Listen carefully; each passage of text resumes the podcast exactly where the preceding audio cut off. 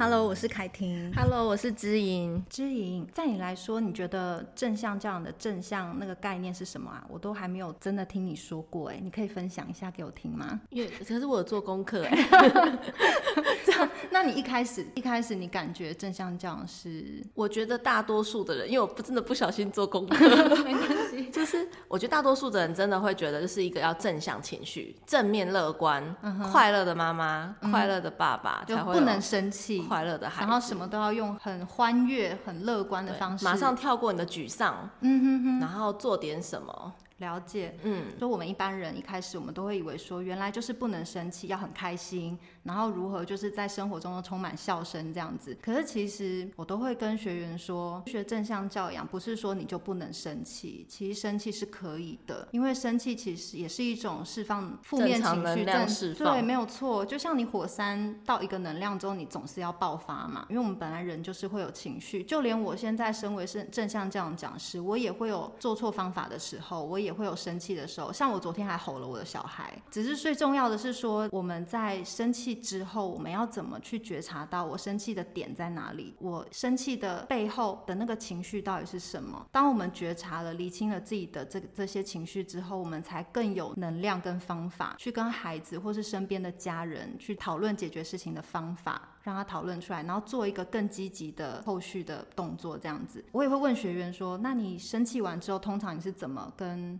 孩子做修复关系，因为我觉得修复关系这一块其实是非常非常重要的。那学员对于修复关系这个部分呢，他们也有蛮大的一些回应。例如说，可能有的人会给予拥抱啊，跟孩子道歉啊，我觉得这都是非常直接而且非常好的做法。嗯，像我们大人有时候吵完架之后，我们会拉不下脸跟孩子道歉，或者是大人彼此之间就会闷在心里，觉得道歉好像是一个很丢脸的事情。嗯，可是其实我都会很鼓励家长勇于表达自己的情绪之余，当然你不是毫无理智、毫无理性的去打骂孩子来表达你的情绪，那个已经是不理智的发泄了。你要很明确知道说，我生气是因为什么？告诉孩子，妈妈刚刚生气的点是因为我其实很累了，但是看到你们两个完全都不收拾好自己的东西来做我们的睡前的惯例，妈妈觉得压力好大哦，所以我才因此而生气。我希望你们可以原谅妈妈这个生气的部分，其实妈妈还是很爱你们的。你们愿意原谅我吗？就是对孩子很诚恳的道歉。其实往往你会发现，你跟他道歉之后，他都会说没关系，对，他都会拍拍你说。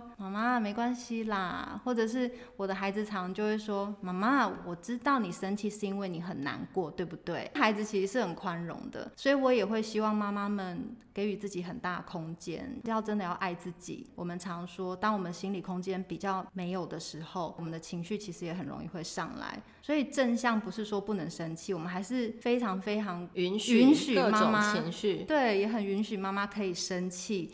可以有自己的情绪，而不是说你必须压抑。压抑跟接纳是不一样的。我的学员呢，听了我这番话之后，我很明显看得出来，他们的脸上有一种很释怀的表情。你释放了他们 啊、哦！原来我以前以为的正向教养跟我想的不一样，那个正向的意义是不同的。嗯、其实我生气也没有关系，也是可以被接纳的。我不是一个圣人，我们还是凡人，可以做真实的妈妈。只是说我们在跟孩子相处还有沟通的技巧上面，我们可以。做一些更好的学习。你这样讲啊，就是让我想到，因为正向很容易人家就会觉得那是不是负向不好？对，所以我觉得它就是一个相较的词。其实正向就是一种连接，我们怎么跟孩子做连接的一个方式。你在那个 ing，就是你自己在的那个状态，然后去接纳。好多的父母真的是怀抱罪恶感在带小孩，一边真的很想骂他，嗯，然后一边心累，或是甚至之前有些家长说，我自从当了爸妈之后，都怀疑我。是不是有躁郁症？嗯，就是我一下子觉得哇，这小孩被小孩融化，嗯，一下子觉得天哪，我挫折到底，我讲什么都不听呢，嗯，居然可以各种不要，嗯，我想要成为一个尽责的父母，可是反而就弄得我浑身是伤，嗯，我就发现一件事情，就是像上次亲子天下有访问我，到底什么是跟孩子做连结？嗯，我发现其实老师们也很多时候会建议父母要跟孩子做连结，嗯，这句话真的太抽象了，嗯，你要用什么做？做连接？什么是连接？对，买东西给他，还是抱抱他？嗯，其实各种都是种连接。嗯，可是什么样的连接会直达小孩的心里，让他真的觉得你在？嗯，所以如果只跟家长说要做连接，那真的太抽象。其实各种我们都还是在跟孩子连接啊。你骂他，你还是期望他可以改变，那这也是一种连接，只是说。他这时候就跟你就有距离感了嘛，嗯、可能你想的跟他想的不一样等等。我觉得身为父母啊的那个真实很重要。嗯，很多时候我们在接受一些家长的咨询也是，他们就会说骂完小孩之后，或者是我那时候很想要对小孩暴怒，很想要动手。我们的原始城市都是从小被打到大。嗯，那我没有用上这一个武器，嗯，已经对他很好了。有一些人小时候是被关厕所啊，嗯、不然就是可能呃被罚跪嘛、罚站啊，做各种手边的器具，那种衣架。然后那时候那个妈妈就问我说，她那时候很想暴怒的时候，她就会进房间，然后捶墙壁，嗯，用头捶也好，用手捶也好，就是觉得我就要爆炸了。可是我不能让我小孩知道我在生气。你觉得房门外小孩知不知道你在生气？当然知道啊，小孩是很敏觉的生物嘛，对，所以小孩就是你出来之后，他可能问。问或不依照年龄层的不同，他可能又会是问或不问。妈妈，你在做什么嘛？对。那那时候他出去之后，就是小孩就问他说：“妈妈，你刚刚在房间做什么？”嗯。因为他孩子也比较小，然后他就说：“哦。”房间里面有蚊子，嗯，妈妈在打蚊子，我就问说，那后来小孩有在问吗？他说没有了，可是他觉得这招不知道能骗到几岁，可是他的小孩子不知道，一定知道啊，所以他就说他很苦恼的是，他没有一个说法去解释他的怒气，嗯，他又很害怕被孩子看到他爆炸的样子，嗯，反正那时候我们就在讨论说，这个怒气是怎么一点一滴堆叠出来的，嗯，然后他就发现说。好多时候，他都在跟小孩比较那个，例如说，他发现小孩就是都不收玩具，嗯。那当他一边收的时候，其实他的怒气已经开始在累积。嗯，他觉得我收给你看，你要有自觉。嗯，我收给你看，做给你看，你应该要来跟上。嗯，可是殊不知小孩就在旁边，就是看他的书或看他的电视。嗯，你看电视的人会注意到旁边有人在收东西吗？可能爸妈就是在拖地，你还会把脚举起来，很白目让他拖一下。所以他就是一边在收的时候啊，他其实在收集怨气。哎，嗯，一边收其实希望他看到，然后他有自觉。可是他一边收，通常小孩没有。没有自觉的时候，他就已经快要爆炸，所以他后来结束的时候，就问那个孩子说：“都没有看到妈妈其实一直在收你丢出来的玩具吗？嗯、然后你丢的这样满地都是，每一次都是我在收，那你有没有觉得就是这样子很不应该？”嗯、他问了有没有，嗯，小孩就说没有，所以你知道吗？就是他的火山堆积到一个程度，就是 那个真的快要喷发，就那个板块已经在挤压了，有没有？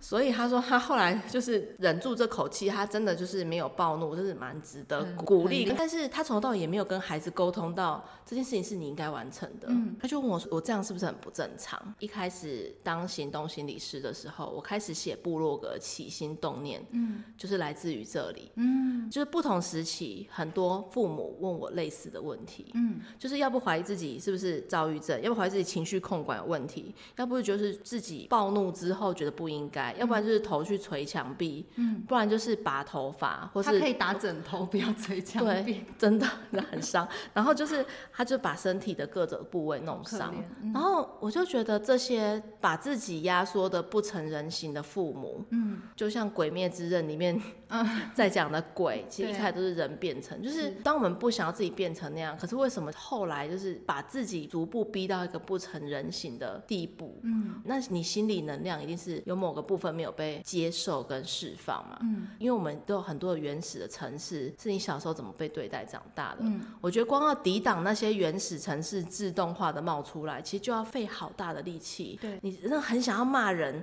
然后骂到让对方羞辱的一无是处，给自己各种的伤害。嗯，所以我觉得光要去抵挡这一些可能让自己受伤，以至于不要让别人受伤的部分，其实就费很大的力气。嗯，所以我觉得那个要谈连结之前啊，与自己做连结。嗯，对，就是确认自己正在生气，嗯，然后让自己与自己这个生气同在，大大的抱抱自己跟肯定自己，或者是你很真实的告诉孩子说，妈妈真的很气耶，嗯，收玩具讲过很多次了，嗯，而且呢，你收是举手之劳，妈妈收是我做完了所有的家事之后，我们都已经每个人都有疲累的时候，又要看到那些东西在那里，那你的责任在哪里？也许跟孩子直接的去说出你的要求，比你要去那边收集怨气，然后不准自己生气还要不内伤。其实我觉得，身为父母的我们都真的很求好心切，嗯，就会很想要自己做到很好，嗯，然后希望我的生气也好或负面的东西不要被看到，不要被孩子看到，会不会就会让我们的教养关系更好？我觉得在情绪失控之前，知道自己快要失控是一个很好的刹车皮，它在帮助你不要真的行动化你的怒气。但是在推往更之前，有没有你自己其实就发现这件事情我是不满的？嗯。所以夫妻关系不是也这样吗？就是我对你不满，可是我不直接说，我可能就用其他的事件，可能骂小孩啊，或者是因为我自己也有觉察到，如果今天我对我的另一半有一些不满，我的确真的会把是怒气言语发泄在孩子身上，就是我可能会告诉孩子说，你知不知道妈妈这样真的很累啊？你们到底还要弄多久？知不知道妈妈很多事情还要做？其实我觉得这些是对孩子来说根本就是无效的东西。嗯，你跟他讲这些不但没有帮助，我们以为孩子都没有在听，其实他有。其实这些话都是给孩子是有威胁跟影响孩子的脑部发展。研究报告真的有显示，就是长期你对于这样子的方式，你也没有觉察到说化名为暗。对。然后，但是其实我是对另外一半不满，或者是说我的怒气是无法解决的。意思是说，你的心里面的垃圾桶是没有其他的那个管道，对，管道可以宣泄，或者是有一个更新的，嗯、对于你这样的情绪有一个更新的理解，就会不知道。其实每个情绪都有它帮助的功用啊。对。例如说我们生气，我们是真的需要对方很清楚知道这是我的底线嘛。嗯。那如果你感觉到羞愧，你是是很想要躲起来被秀秀。那如果你感觉到难过，你其实那时候是需要被安慰。其实每个功情绪有它的功能在，是什么让我们成为父母之后，你的这一些通通丢到垃圾桶去？我觉得不能矫枉过正的是所谓的无论正向也好，嗯，或者是说成为父母就不能如何如何。你知道会那种就是虐打小孩成性的父母啊，有时候他真的是已经没有把小孩当一回事，所以他需要去受强制亲子的教育。新闻也都会出现，比如说现在很多的父母，有一些就在网络上啊领养那个国外的小孩，或是认养游戏里面的小孩，可是真实的小孩就是放到他死掉，或者饿了三天三夜没吃饭，那个是他过度嘛。嗯，我们拿这个极端的案例来要求一般正常能量释放的父母，我觉得那是没有办法说得过去的。对，我之前有写一篇文章，就在讲这件事情。我觉得人的心理空间是有限的，你心理空间明明就是公寓的大小，嗯。然后你一些分给另外一半，一些分给自己，一些还要处理所谓的，比如说公婆或者姻亲所有的事情，然后又分配给小孩，又分给同事。其实你的心理能量是有限的，每个人心理能量不同。有些人他可能他的大小是像，有些人是像透天错，嗯，他可能真的心宽。这些他怎么分配，他其实犹有余裕。每个人不能用同一套标准看待。对。然后尤其是如果你心理能量不足的时候，就是承认空间不足。我觉得承认有限，反而是能够稍微帮自己拓展一些心里面的空间，你才会真的听得见。原来我也有这些心情，你才会听得到孩子有这些心情。嗯，多少不允许自己在别人面前失控跟生气的父母啊，他的小孩也压抑到不行，觉得我生气是不能被看的啊。对，像之前我在我的书籍里面就有提到一个案例，他已经就是大学生了，当他感觉到很生气、很愤怒，他平常在学校就是用暴怒的方式，嗯，然后他的暴怒是会让他身边的人觉得很有威胁感，嗯，他就扬言要自我伤害。这样，他室友都很害怕。可是他的父母一到学校处理，因为大学如果请到父母到学校，已经蛮严重了，就是蛮真的很严重。那一来就说不会啊，我儿子这么的独立、嗯、自主，都可以自己独立出国去游学、国外生活，他怎么会在这边那么失控？嗯，我从来没有看过他生气的样子，哎、嗯，在我们家他都不会生气啊。当这个父母这样讲的时候啊，你看了他的神情的不一致的程度，然后后来我就追问嘛，我就问说那。他小时候爸妈怎么去引导他？他怎么去表达或者处理他不满的这个部分？也许也可以提供我们做参考。说不会啊，在家里从来没有这样的心情，所以我们不需要做任何的处理啊。嗯，是怎么样读到你们学校会被逼成这个样子？孩子真的是他养的吗？然后你就觉得哇哦。如果从小到大在这个家，这个生气是不能被听见，那这个孩子会被折磨到什么样子？我觉得其实人的每一个情绪都是一个认识自己的入口。嗯，如果哪一个部分被减损掉，或者说不被承认，那其实也少认识到自己好重要的一个部分。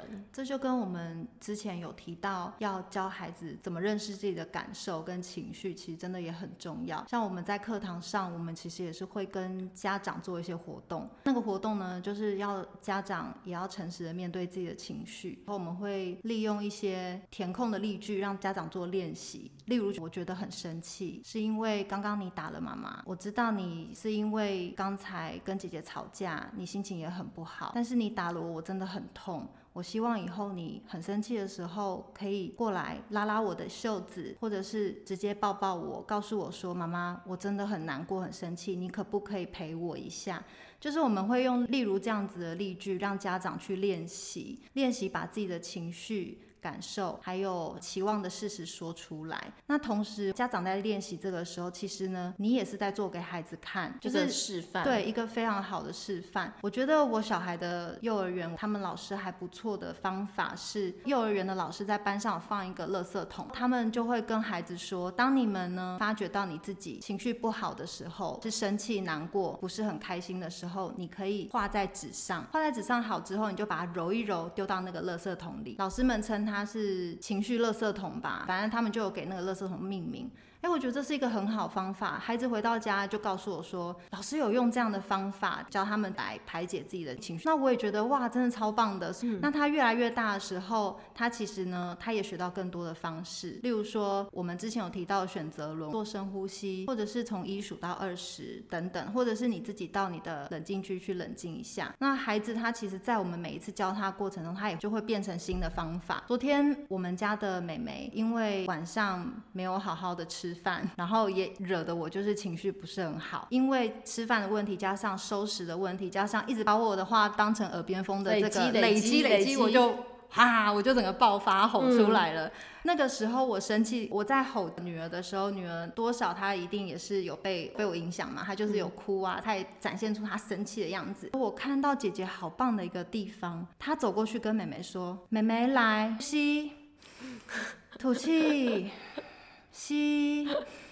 吐，他这样子叫妹妹做哎、欸，因为那个是我们这阵子调，就教他们调试，对，调试心情不好、生气情绪的时候的方法。嗯，姐姐学起来了，然后他就对着妹妹这样子去安抚她，妹妹做这样的事情。那时候我看到，宽慰了妈妈。对，我我看到他的举动，我也是有觉察到，我是因为哪几个点不开心。嗯，嗯，所以在当他做这个举动的时候，我自己同时也在调试我自己的呼吸。嗯、对，调试呼吸好之后呢，我也觉得说，对，我的确是吼叫是不太对的。我也知道我的点是在哪里。我现在接下来应该要怎么做呢？我就选择先让姐姐陪妹妹把情绪调试好，我先离开做一点家事、收拾啊等等的，让自己冷静。后来我就跟他们修复彼此的关系，告诉他妈妈刚才生气的点是什么，愿意原谅我吗？所以我觉得父母自己学到觉察情绪的时候，等于也是在教孩子怎么处理情绪。就像刚刚你提到的那个孩子，他可能在家里以前没有受过这样子的对待，父母可能没有教他。所以他只能不断的累积自己压抑自己的情绪，而引发成在学校暴怒的情况。我觉得这个真的也是很多事情真的从小开始比较真的是有益孩子身心健康发展的。嗯，对。而且我觉得不是用隐忍的方式去处理问题。也许我们原本隐忍是因为不想让事情扩大。嗯。有些家长会想说，反正我是大人，我忍一下。嗯。可是小孩真的不知道你的点是什么，那他其实也错过了那个学习的机会。嗯。像我觉得刚刚你很棒的地方，就是你已经找到哎、欸、哪些点是累积的，嗯，然后怎么跟孩子说跟修复，我觉得是重要的，嗯，其实吼叫不一定会让小孩创伤。嗯，对。但是你对于这个吼叫的不解释，才是让小孩不安全感的来源，无法预期啊。嗯。所以我们在讲最早年的依附，真的是预期跟安全感的建立嘛。他有预期会帮助他如何有安全感，所以。不预期的吼叫，不预，或是说你规则变来变去，一下是今天妈妈开心，你现在吃饭可以翘脚，嗯，改天吃饭不能翘脚，你脚为什么可以伸上来？那他没有一个依循的规则的时候，他其实才是他会不安全感，或者是他累积起来，你长期是用一些放错重点的羞辱他。它才会变成是创伤的形成。那所以我觉得，其实，在父母怀抱罪恶感的同时，我们其实得真的要爱护跟秀秀自己这颗一定会想要跟孩子修复的心。然后起手式很重要，有些父母是没有说辞，嗯，拉不下脸，不晓得从哪里开始。